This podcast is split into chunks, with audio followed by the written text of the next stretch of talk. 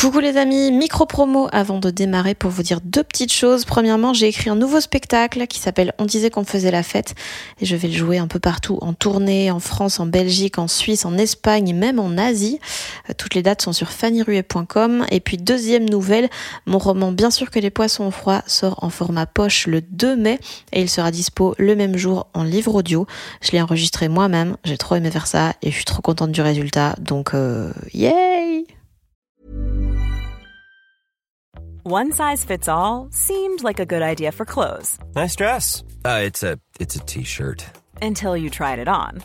Same goes for your healthcare. That's why United Healthcare offers a variety of flexible, budget-friendly coverage for medical, vision, dental, and more. So whether you're between jobs, coming off a parent's plan, or even missed open enrollment, you can find the plan that fits you best. Find out more about United Healthcare coverage at uh1.com. That's uh1.com.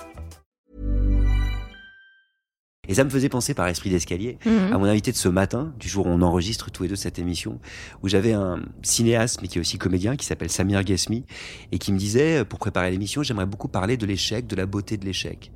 Et je me disais, je réfléchissais, et je me disais que j'en pouvais plus en fait de ce discours de la beauté de l'échec, parce que euh, qui est-ce qui nous parle de la beauté de l'échec? Euh, Les magazines de mode, J.K. Rowling quand elle fait une conférence à Harvard, maintenant qu'elle est une auteure superstar et qu'elle a écrit Harry Potter, il y a rien de plus beau que ses échecs. Mais il y a, En fait, oui, il y a rien de plus beau quand t'as réussi. Quand on s'en est sorti, Ouais. exactement. Mais il y a les 97 autres pourcents qui. Exactement. Et surtout, Fanny, je sais pas ce que tu en penses, mais souvent, en fait, euh, on parle de la grandeur de l'échec, mais Mm. pas trop de la beauté de l'échec. La grandeur de l'échec quand on s'en est sorti, mais la beauté de l'échec en tant que tel, le pur échec, le violent échec dont on se sort jamais.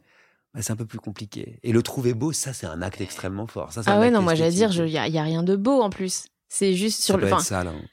On va pas se mentir. Ouais, puis euh, c'est horrible de dire à quelqu'un euh, qui vient de rater solide un truc auquel il tenait, c'est non mais c'est beau. Non, Non, c'est pas beau du tout, en c'est fait. une énorme gifle. Ouais. Et j'en ai marre du discours où tu vas t'en sortir, ça ira mieux Ouais. après. Bah non, une gifle, c'est une gifle, en fait. T'as un bleu, quoi. Toi, des fois, t'as raté des choses auxquelles tu tenais beaucoup? Ouais, j'ai raté plein de trucs. Euh, j'ai raté euh, mes histoires d'amour pendant très très très très très longtemps. Mais euh, d'une violence euh, rare, c'est-à-dire que j'étais vraiment le spécialiste. Déjà parce que j'étais euh, attiré par des gens euh, qui me voulaient pas du bien. Ensuite parce que je choisissais euh, vraiment les moi-même euh, des gens dont je savais en fait à l'avance que ça marcherait absolument pas. Ah donc pour toi aussi, les red flags, c'est pour montrer le chemin? Exactement. ouais. bah c'est ça. Pour moi, c'est ça. C'est ah, quelque part entre le, le, le pistage et le chemin de croix. Yes. Tu vois, c'est à peu près pareil, quoi. Il reste jusqu'à dire que je ressemble à Jésus, pas sûr. Mais bon, Chacun a son interprétation. c'est ça. Donc ouais, j'ai j'ai pas mal raté euh, là-dessus. Et puis, euh, en fait, euh, si je peux en parler, tu vois, c'est toujours pareil. Si je peux parler de tes échecs-là, c'est parce que je m'en suis sorti et que j'ai retrouvé un ancien amoureux. Euh, Ah oui? Bah ouais. Ton mec, c'est un ancien Bah amoureux? ouais, c'est un ancien amoureux que j'ai Ah, c'est trop choupi. reconquis. Te reconquis. Bah, je suis vieux. Attends, j'ai 42 ans. J'ai une bougie odorante à côté de toi, là, à gauche. Mais moi, je trouve ça très, très chouette. C'est Les- vrai? Mais ouais, parce que ça fait genre, hey, voici ma maison dont je prends soin, j'aime cet endroit. C'est vrai, et en même temps, c'est un peu triste. Ça fait, hé, j'ai 42 ans et j'ai une bougie odorante. Non, mais j'aime bien, moi. Mais c'est mon côté, euh, je suis aussi un homme de 42 ans, tu sais. C'est vrai? Ouais. Alors, à quoi tu le mesures?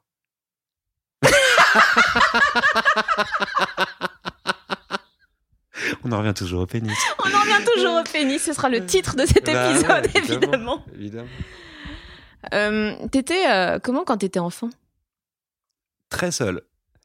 Très, très seul. C'est un peu différent quand même. Je viens d'une famille hyper bourgeoise. Différent, c'est l'euphémisme pour dire quoi?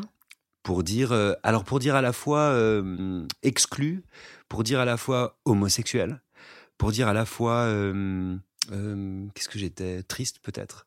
Euh, viens d'une famille très nombreuse où on parlait beaucoup tout le temps. Moi, je parlais quand même un petit peu moins. J'avais du mal à m'insérer dans cette famille nombreuse, deux grands frères, une petite sœur, Euh, et et très vite, en fait, bah, j'avais des gestes qu'on n'avait pas, que les autres n'avaient pas. Je, je me retrouvais pas vraiment dans, dans dans ce moule, en fait, dans ce modèle, dans ces conventions, en fait, de cette famille-là. Pour autant, j'aime beaucoup mes parents. hein. Mhm. Donc, je le dis aujourd'hui avec de la tendresse, mais c'était difficile. C'est une des raisons d'ailleurs pour lesquelles je fais euh, le métier que je fais aujourd'hui, je crois. Je me suis complètement réfugié au sens euh, clichéique, tu vois, euh, de, de dans la littérature, dans d'autres histoires, dans d'autres mondes, dans d'autres expériences que je pouvais vivre en fait par procuration. J'ai une vision assez naïve en fait en ce sens de la littérature.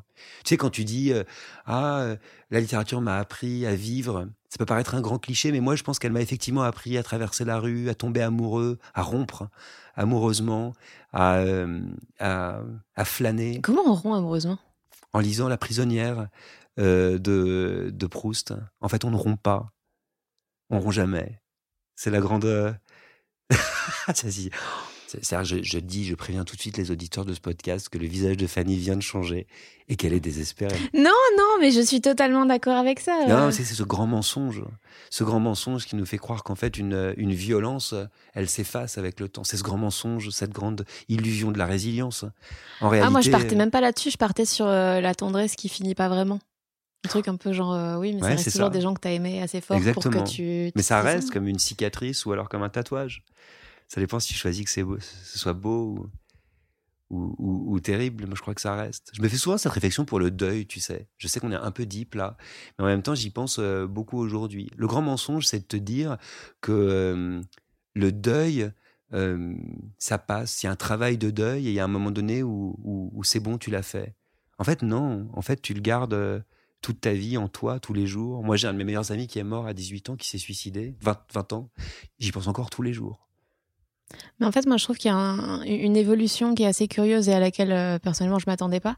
C'est que, genre, tu vas mal, puis quand tu vas un peu mieux, tu t'en veux d'aller mieux parce que t'es comme, oh mon dieu, je suis en train d'oublier les choses et tu sens les souvenirs comme ça qui t'échappent et c'est horrible. Et puis, il y a une jouissance aussi dans le fait d'aller mal, qui est euh, Ouais, inaudible. Ça s'est est- roulé dans la mélancolie. Ouais, euh. ouais, et puis écouter des chansons que moi, j'ai j'ai souvent coutume d'appeler des chansons de tête rebord-fenêtre, hein, Fanny, quand ça va pas. Tu te mets au rebord. rebord de ta fenêtre, tu mets la main, le coude, tu peux le poser, et tu mets la main, tu sais, comme ça. Et t'es dans un clip d'Adèle. Adèle, Julie Zenati, si je m'en sors. Lara Fabian a tout l'album en toute intimité, j'ai Ah pas ouais, peur on de le on n'est dire. pas sur la même décennie là.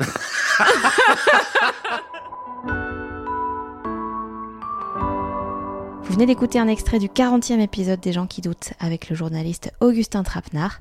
La discussion entière non seulement est très marrante, mais en plus elle est disponible au complet sur les plateformes de podcast comme Spotify, Deezer, Apple Podcast, YouTube et toutes les autres. D'ailleurs, n'hésitez pas à vous abonner, à mettre des étoiles, des commentaires et tout ça, voire à suivre le podcast sur Instagram, at Jean qui doute, ou bien moi, at Fanny Ruet. On se retrouve à la rentrée pour de nouveaux épisodes. Des bisous